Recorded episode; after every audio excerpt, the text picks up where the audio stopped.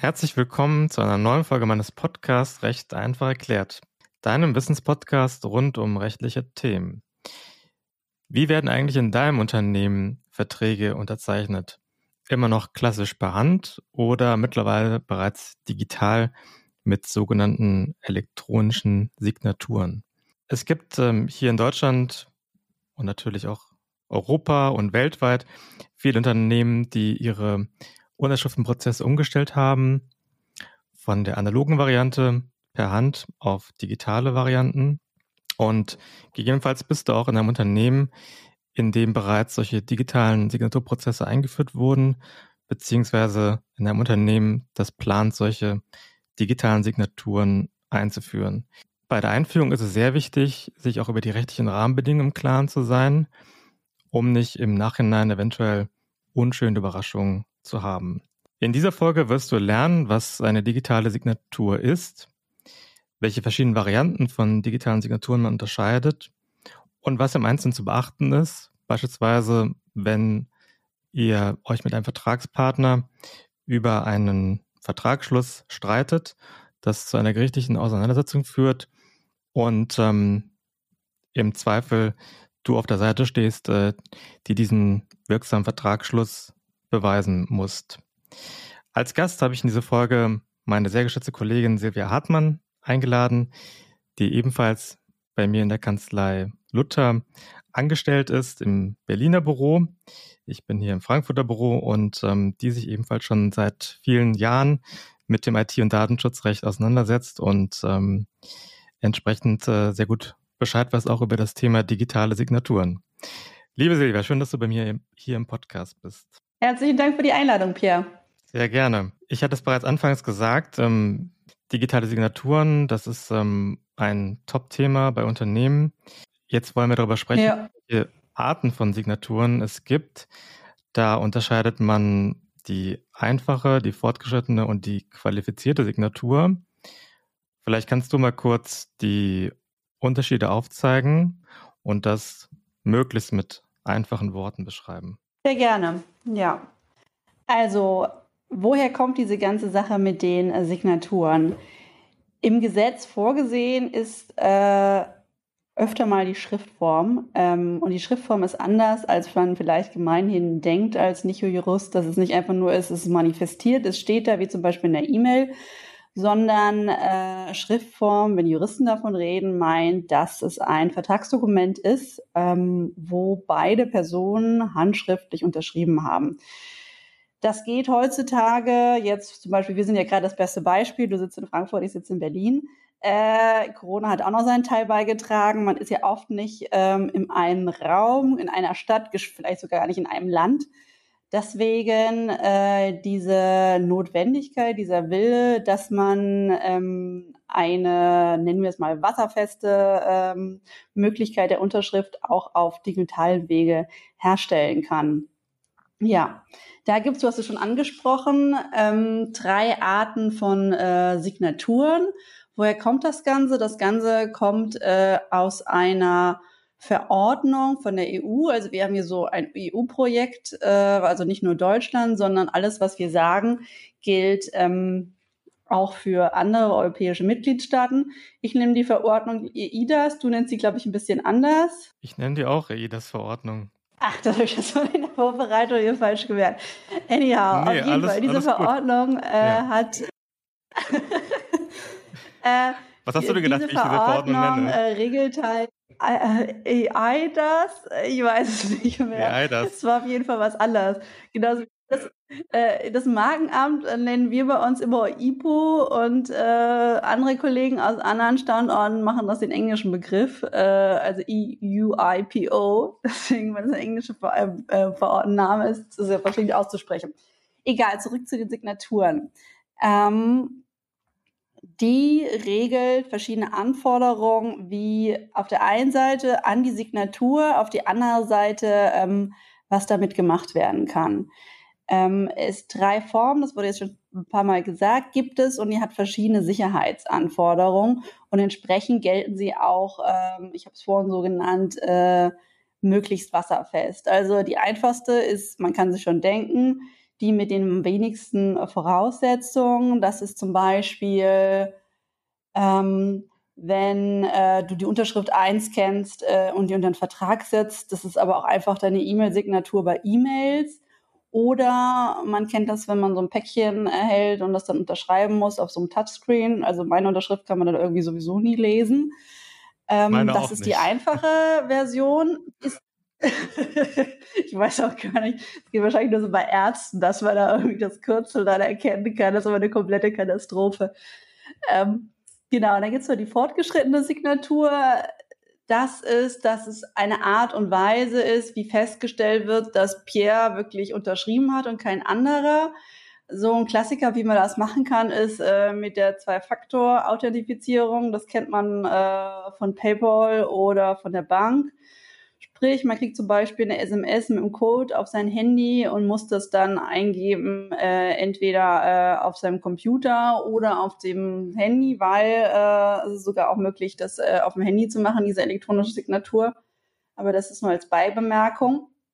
Das ist die fortgeschrittene und die äh, qualifizierte Signatur ist die schwierigste, die anspruchsvollste und das, um jetzt wieder den Bogen zu schlagen ähm, zum Eingang, ist die einzige, wo der deutsche Gesetzgeber gesagt hat, so, diese qualifizierte Signatur ist das gleiche, als wie wenn das Gesetz sagen würde, jetzt ist hier die Schriftform vonnöten. Sprich, dieses Dokument, wo beide Parteien unterschrieben haben sollen, kann auch durch die elektronische Signatur, kann auch durch die qualifizierte elektronische Signatur ersetzt werden. Äh, was ist dafür notwendig? Man braucht einen sogenannten ähm, Vertrauensdiensteanbieter. Davon gibt es nur ein paar. Äh, die Bundesnetzagentur äh, ist dafür zuständig. Die hat da so eine Liste.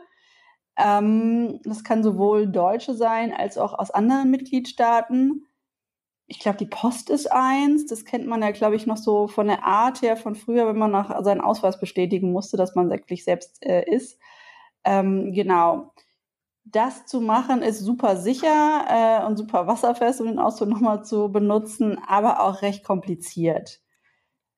Deswegen wird die, glaube ich, gar nicht so oft verwandt, sondern nur, wenn es wirklich notwendig ist. Oder wie ist deine Erfahrung da, Pierre? Also meine Erfahrung ist, dass die qualifizierte elektronische Signatur noch nicht so viel genutzt wird. Was aber auch damit zusammenhängt, dass es auch noch nicht so viele Anbieter gibt von solchen qualifizierten elektronischen Signaturen. Du hast es bereits angesprochen, die Bundesnetzagentur, die führt eine Liste und aus der kann man dann nehmen, wer ist als sogenannter Vertrauensdiensteanbieter zertifiziert und dementsprechend, wer ist, ähm, also wer, wer darf praktisch diese Zertifikate ausstellen, die man für die qualifizierte elektronische Signatur auch benötigt. Weil man muss sich auch mal vor Augen halten, wenn das Gesetz die Schriftform vorschreibt und man nutzt einen, einen Dienst, einen Vertrauens, also einen, einen, der sich als Vertrauensdienstanbieter ausgibt, der aber tatsächlich gar nicht gelistet ist bei der Bundesnetzagentur und der auch nicht ähm, in sonstiger Weise in Europa zugelassen ist als ähm, zertifizierter Vertrauensdienstanbieter, dann kann es eben schnell passieren, dass der Vertrag insgesamt nicht wirksam abgeschlossen worden ist und ähm, dementsprechend ist es sehr wichtig, sich da im Vorfeld auch zu informieren, ob der Vertrauensdienstanbieter tatsächlich zertifiziert ist. Und ähm, das ist zum Beispiel der Fall bei DocuSign, also einem, würde ich sagen, dem, dem, dem führenden Vertrauensdienstanbieter. Mhm. Ja, was man verbindet mit dem Wort. Was, was verbindest du mit dem Wort? Was man so verbindet, wenn man äh, äh, nein, DocuSign ist irgendwie so das, was man immer hört. Ich weiß gar nicht, also ich glaube, Adobe macht noch was, aber wenn es um elektronische Signatur geht, höre ich immer nur DocuSign. Äh, die scheinen relativ marktbeherrschend zu sein. Ja. Das, das Und bei denen ist es so ein bisschen, äh, ja. Ich glaube, die haben es nicht in Deutschland, ne? Die haben in einem anderen Land, äh, da weißt du, glaube ich, mehr zu. Das sind die Vertrauensdiensteanbieter. Mhm. Genau, also die sind in, in Frankreich als Vertrauensdienstanbieter zertifiziert. Und ähm, weil sie aber in Frankreich, also in der EU, zertifiziert sind, äh, dürfen sie auch ihre qualifizierten elektronischen Signaturen auch hier in Deutschland anbieten. Ja, Ja. Vielleicht können wir mal diese Liste von der Bundesnetzagentur einfach in die Shownotes machen. Äh, ja, ich glaube, da wird es einfach nur draufklicken und dann findet man ein Ja, das ist äh, vielleicht ganz hilfreich. Ähm, aber DocuSign ist, glaube ich, auch gar nicht deutsch, ne? Ist das nicht eine amerikanische oder äh, Gesellschaft? Richtig. Also Sind wir ja wieder so beim, bisschen beim Thema Datenschutz. Ja, absolut. Also das ist ein amerikanischer Anbieter und, und ähm, dementsprechend spielt der Datenschutz natürlich auch eine, eine wichtige Rolle. Das heißt, ähm, bei der Geschäfts-, also es gibt verschiedene Lösungen für Kunden, die angeboten werden. In der Standardlösung ist es so, dass die, die Daten, also entsprechend auch die, die signierten Verträge, die werden in der Cloud in den USA gespeichert. Bei der Geschäftskundenlösung, sagt zumindest DocuSign, werden die Daten auf europäischen Servern abgespeichert. Das heißt, da ist es prinzipiell mhm. schon mal datenschutzrechtlich etwas äh, entspannter zu betrachten. Aber wie gesagt, bei der Standardlösung muss man sich als äh, Kunde im Klaren sein, das wird in den USA abgespeichert und da taucht dann die jetzt nicht unbedingt für alle Zuhörerinnen und Zuhörer bekannte Drittstaatenproblematik auf. Aber ähm, genau, aber im Regelfall würde man dazu, dazu empfehlen, ähm, die, diese Geschäftskundenlösung zu wählen, damit die Daten auch wirklich hier innerhalb der EU gespeichert werden. Ja, ja, und ich glaube, diese äh, Standardlösung ist auch das Einzige, was ich als Privatperson äh, nutzen kann, oder? Dieses mit der qualifizierten elektronischen Signatur, äh, das geht doch nur, beziehungsweise äh, geht doch nur für Geschäftskunden, oder? Also wenn unser Arbeitgeber das machen würde. Aber wir selber können doch, haben doch gar keine Chance, als diese einfache zu nehmen, äh, die dann in den USA gespeichert werden. Das ist natürlich eine gute, ein guter Punkt. Also wenn ich jetzt DocuSign als Privatperson nutze, ja, dann, dann wird man nicht diese Geschäftskundenlösung wählen können. Das ist sicherlich daran gebunden, dass ich als Unternehmen Kunde werde. Bei der einfachen elektronischen Signatur muss man sich natürlich im Klaren sein, da brauche ich keinen, da brauche ich ja grundsätzlich erstmal keinen DocuSign. Weil da würde es ja schon ausreichen, wenn ja, ich, ja, wenn ich die, die, ähm, die entsprechende Erklärung mit einer eingescannten Unterschrift äh, versehe und das dann an den Vertragspartner schicke. Wenn ich jetzt, ne, da brauche ich es als Verbraucher nicht. Wenn ich das jetzt als Einzelkaufmann nutze, dann würde ich sagen, steht einem wahrscheinlich diese Geschäftskundenlösung offen. Das müsste man mit DocuSign mhm. klären. Aber da sehe ich jetzt kein Problem mit. Ja, aber dann diesem, also wenn es B2C-Vertragsschlüsse geht, würde ich davon ausgehen, dass man da ja, dass eventuell der Geschäfts-, also der, der, der, das Unternehmen, was einem Waren verkauft, dass das vielleicht äh, DocuSign nutzt, weil die auch die einfache Signatur anbieten und dann der, der Verbraucher, der, der Kunde, dass er dann einfach, ja, sozusagen per E-Mail, per E-Mail bestätigt, aber jetzt nicht zwangsläufig selber DocuSign nutzt. Das Gute bei DocuSign ist eben aber auch, also auch jetzt im B2B-Verhältnis, dass der Vertragspartner nicht zwangsläufig irgendwie einen DocuSign-Account benötigt. Ja, also der kann im Prinzip ja, ja. ein Dokument auch signieren, ähm, also einfach fortgeschritten qualifiziert, ohne dass er selbst DocuSign-Kunde ist. Und das ist natürlich eine so gesehen eine sehr attraktive Lösung. Klar, weil irgendwie für Privatgebrauch sich sowas anzuschaffen, also ich weiß nicht. Aber so, dass man, was weiß ich, Sachen Unterschrift ja, aber eingescannte Unterschrift, also es sieht schon irgendwie besser aus und äh, fühlt sich besser an. In vielen Verträgen einigen sich die Vertragsparteien auf die Schriftform und sagen, der Vertrag bedarf der Schriftform, das gilt auch für Änderungen und Ergänzungen. Müssen die Vertragsparteien in einem solchen Fall den Vertrag immer handschriftlich unterzeichnen, beziehungsweise ersatzweise durch die qualifizierte elektronische Signatur signieren? Oder reicht es in dem Fall auch, mittels einfacher oder fortgeschrittener Signatur den Vertrag zu unterzeichnen. Wenn die Parteien Schriftform vereinbart haben und es äh, nicht gesetzlich vorgeschrieben ist, es gibt ja bestimmte Verträge, wo ein bestimmtes Formerfordernis da ist, äh, zum Beispiel äh, manchen arbeitsrechtlichen Situationen oder ähm, mietrechtlichen oder bei Grundstückskauf. Sprich, also wenn das Gesetz keine Vor Formerfordernis vorsieht, was der große Teil aller Verträge ist, dann haben sich die Parteien in dem Sinn freiwillig an diese Schriftform äh, gebunden und entsprechend freiwillig können sie sich auch davon lösen. Also sie können entweder schon am Anfang, wenn der Vertrag geschlossen wird, äh, bestimmen, dass eine oder eine andere äh, ähm, elektronische Signatur möglich ist, gewählt werden kann, die Schriftform ersetzen kann oder auch im Nachhinein, ähm, dass im Nachhinein beschlossen wird, dass statt der Schriftform zum Beispiel die einfache elektronische Signatur geht. Also nein, es bedarf nicht immer der qualifizierten Signatur. Das ist nur äh, der Fall, wenn das Gesetz äh, die Schriftform vorsieht, aber nicht, wenn nur die Vertragsparteien sich da freiwillig dran gebunden haben.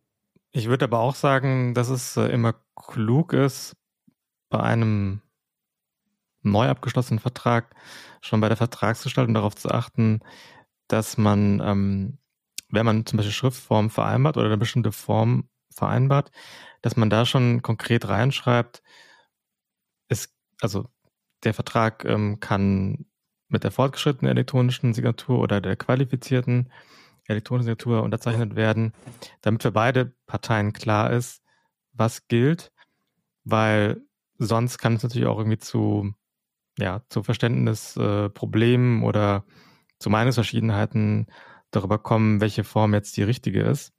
Deswegen würde ich jetzt Mandanten immer empfehlen, das auch direkt äh, von Anfang an in den Vertrag reinzuschreiben.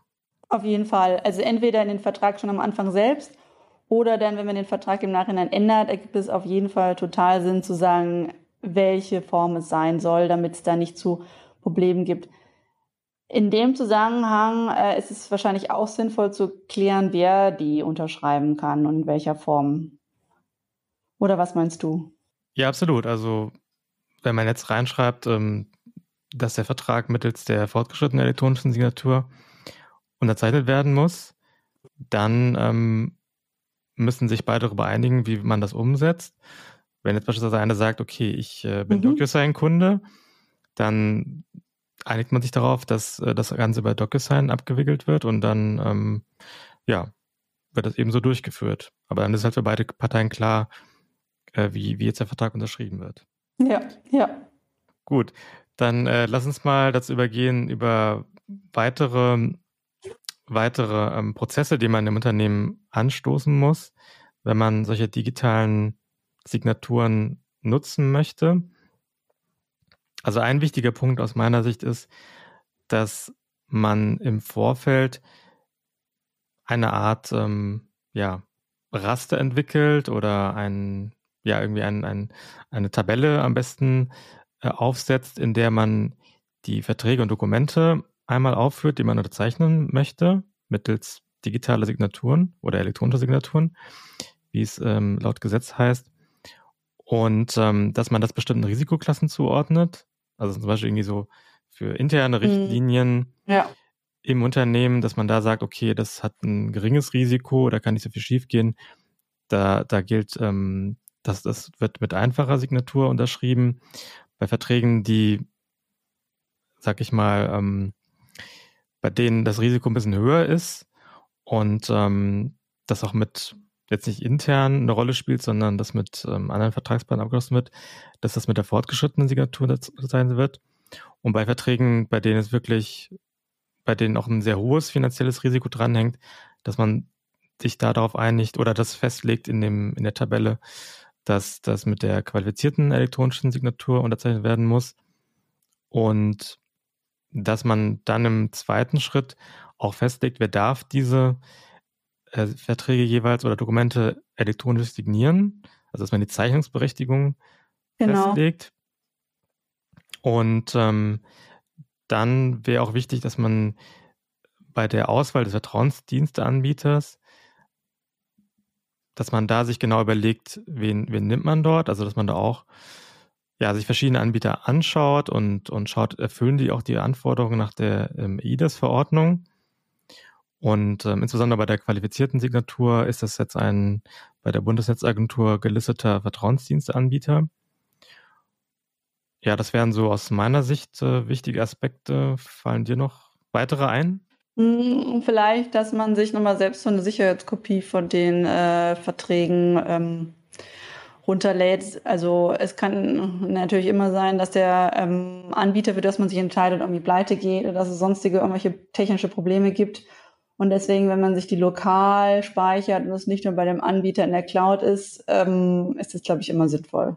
Ja, also bei DocuSign ist es so, dass die, dass die äh, Dokumente in der Cloud gespeichert werden.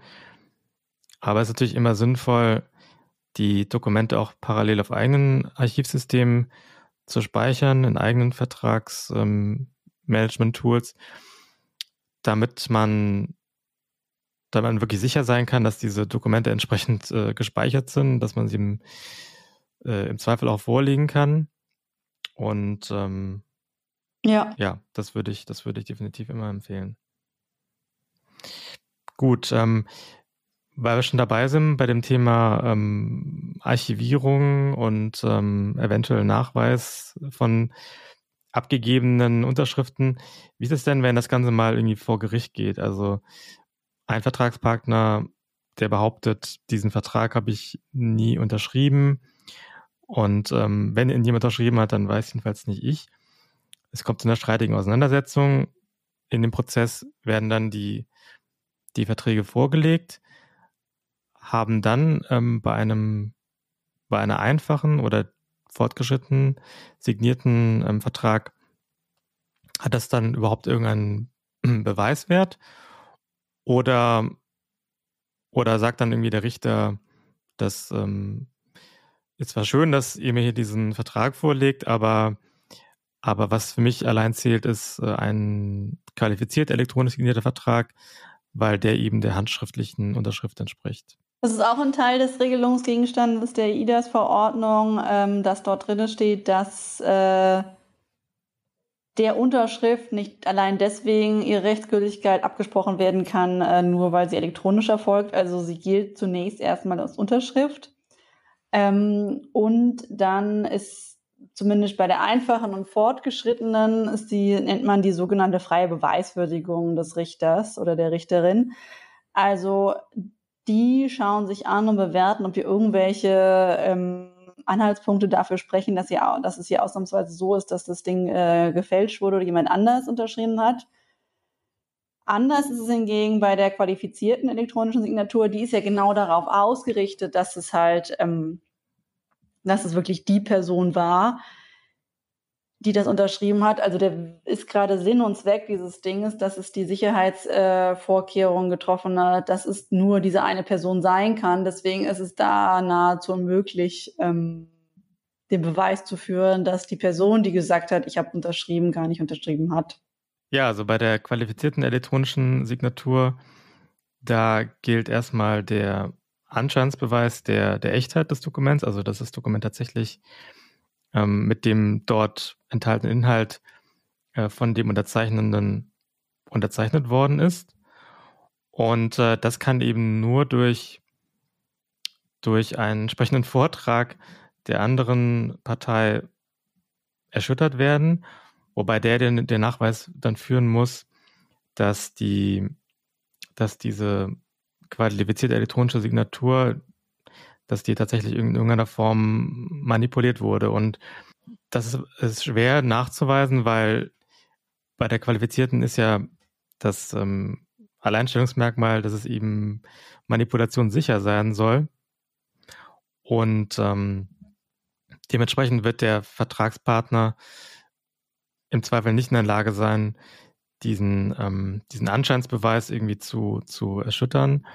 Und entsprechend wird sich dann der, der Richter seine, seine Meinung äh, bilden. Do DocuSign wirbt äh, damit, dass, ähm, dass man bei Gerichtsprozessen auch mithilfe digitaler Prüfpfade beziehungsweise Audit Trails nachweisen kann oder zum Beispiel zur Überzeugung des Richters nachweisen kann, dass das Dokument von dem Unterzeichnenden auch tatsächlich unterzeichnet worden ist und das machen die daran fest, dass man aus den Zertifikaten, die man bekommt, also die beide Vertragspartner bekommen, dass man daraus bestimmte Daten ableiten kann, also eben nicht nur die Unterschrift, sondern eben auch, wann wurde unterschrieben, also die genaue Uhrzeit, der Ort, also Fernweh-Geolokalisierung ja. eingestellt wurde und ähm, auch noch so weitere Parameter, die eben dazu, ähm, die sozusagen der Gesamtschau dazu führen sollen, nachzuweisen, dass derjenige, der unterschrieben hat, auch wirklich der Unterzeichnende war. Ob jetzt äh, sozusagen dieser digitale Prüffahrt auch vor Gericht so standhält und den Richter überzeugt, das werden wahrscheinlich erst ähm, kommende Gerichtsprozesse zeigen. Aber ähm, es ist zumindest ähm, nicht ganz abwegig, dass sich ein Richter äh, davon überzeugen lässt. Und ähm, wo wir auch über das Thema Gerichtsurteile sprechen, also es gibt ein interessantes Urteil vom Amtsgericht, äh, vom Arbeitsgericht Berlin aus dem letzten Jahr. Da ging es um einen befristeten Arbeitsvertrag. Und da schreibt das Gesetz vor, dass ähm, die Schriftform und ähm, aber die kann mhm. man eben durch die ein, durch die ähm, aber das kann man, die Schriftform kann man durch die qualifizierte elektronische Signatur ersetzen. Und in dem Fall war es aber so gewesen, dass die, dass dieser Vertrag mit einem Anbieter unterschrieben wurde, der nicht als qualifizierter Vertrauensdienstanbieter zertifiziert war. Und das hat im Ergebnis dazu geführt, dass der Vertrag eben als unwirksam, ähm, nee, das hat dazu geführt, dass der Vertrag nicht wirksam als befristeter Arbeitsvertrag abgeschlossen wurde, sondern als unbefristeter Arbeitsvertrag. Also das muss man sich auch mal vor Augen halten, wenn man befristete Arbeitsverträge abschließen will, nutzt dann aber jemanden, einen Anbieter, der eben nicht zertifiziert ist, dann kann das dazu führen, dass man am Ende einen unbefristeten Arbeitsvertrag abschließt. Äh, wir Anwälte, wir haben ja seit jetzt noch nicht so langer Zeit, aber schon seit ähm, einigen Jahren ähm, die Möglichkeit, dass wir, wenn es um, wenn es um, um die Kommunikation mit dem Gericht geht, beziehungsweise mit den ähm, weiteren Parteien, die an einem Gerichtsverfahren beteiligt sind, dass man da bestimmte, dass man die Dokumente äh, digital ähm, übermitteln kann. Wie ist es da mit, mit den Unterschriften? Also werden da die, die, zum Beispiel die Klage oder Klagewiderung, die ich einreiche bei Gericht, kann man die mit der mit einer bestimmten Signaturart unterzeichnen oder wie läuft das Ganze? Äh, ja, das ist das sogenannte äh, elektronische Anwaltspostfach, kurz BEA genannt. Äh, das ist gedacht und ist dieses Jahr auch für, ich glaube, ab diesem Jahr verpflichtend äh, im Gerichtsverkehr, äh, dass wir als Anwälte zum Gericht, die Anwälte untereinander, aber ich habe zum Beispiel schon auch viele Behörden bieten es an, also zum BAFA, ähm, Bundesausführamt, habe ich sogar schon mal mit BEA was verschickt. Und das ist äh, eine Chipkarte, hätte ich jetzt auch mal mitbringen können, ähm, die man entweder in so ein Lesegerät steckt oder bei uns ist es ein Computer. Dann gibt man einen Code ein, den man nur persönlich weiß. Äh, dann kann man in sein Postfach schauen und ähm, dort Schriftsätze oder Schreiben signieren. Und dann gilt das als qualifiziert elektronische Unterschrift, dass ich als Anwältin das unterschrieben habe. Zum Signieren muss man die, äh, den Code nochmal eingeben. Oder wie es äh, bei mir, ich weiß nicht, wie es bei dir, Pierre, gerade ist. Ich habe derzeit zwei Karten, weil die eine Karte abgelaufen ist. Das heißt, ich habe jetzt eine Karte, die neue, um mich in mein Postfach anzumelden. Dann gebe ich den neuen Code ein. Aber signieren kann ich nur gerade und zwar bis zum 31.12. mit der alten Karte. Da brauche ich auch noch meinen alten Code. Sprich, innerhalb des Vorgangs ziehe ich dann die eine Karte raus, stecke die andere Karte rein, äh, um das dann zu verschicken. Äh, das ist gerade so ein bisschen, naja, seltsam. Äh, ja, aber gerade bei Corona war das total praktisch, weil sonst haben wir immer alles unterschrieben und so waren wir ja alle im Homeoffice und konnten das ähm, ja, und früher war es auch immer so, man musste dann, äh, dann einen Anwalt, eine Anwältin suchen, die das äh, ähm, im Auftrag unterschrieb. Das war manchmal gerade gegen später Stunde äh, eher kompliziert und jetzt kann man das einfach selbst signieren, das kann die Assistenz vorbereiten äh, und man kann das dann signieren und das ist echt, also ich finde es eine totale Arbeitserleichterung. Ich äh, vielen Dank, vielen Dank Silvia für deine ähm, guten Antworten, für unseren, ähm, ja, für unseren wertvollen Austausch mit dem wir unseren Zuhörern und Zuhörern hoffentlich einen guten Überblick gegeben haben, was digitale Signaturen sind, welche verschiedenen Arten es gibt, worauf zu achten ist, wenn man solche digitalen Signaturen im Unternehmen einführt und worauf zu achten ist, ähm, wenn das Ganze mal vor Gericht geht und man eine, ja, eine digitale Signatur nachweisen muss, dass sie tatsächlich auch von dem Vertragspartner abgegeben wurde. Wenn es noch eine Frage gibt, die jetzt in dieser Folge noch nicht konkret beantwortet wurde, und das kann ich mir sehr gut vorstellen, weil das Thema insgesamt sehr komplex ist, ist es noch relativ neu. Es gibt wenige Gerichtsverfahren bzw. Urteile zu diesem Thema. Und ähm, dementsprechend, wenn du noch weitere Fragen hast, kannst du dich äh, gerne jederzeit an Silvia und mich ähm, wenden. Die LinkedIn-Profile, über die du uns kontaktieren kannst, die verlinken wir in den Show Notes. Und ähm, ja, jetzt gebe ich nochmal das letzte Wort an Silvia und würde mich ansonsten schon mal von dir verabschieden und mich freuen, wenn du bei der nächsten Folge wieder einschaltest. Ja, nochmal herzlichen Dank für die Einladung. Es hat Spaß gemacht. Es war mein erster Podcast. Ähm, und äh, meldet euch gerne. Wie gesagt, äh, lieben Dank. Und äh, Pia und ich, wir sehen uns ja schon sogar in zwei Tagen. Wir haben nämlich unser jährliches äh, Treffen äh, von unserer Fachgruppe. Und ich würde sagen, da stoßen wir mal an auf äh, diese erste gemeinsame Runde, die wir hier gemacht haben. Vielleicht kommen wir noch weitere. Dann tschüss.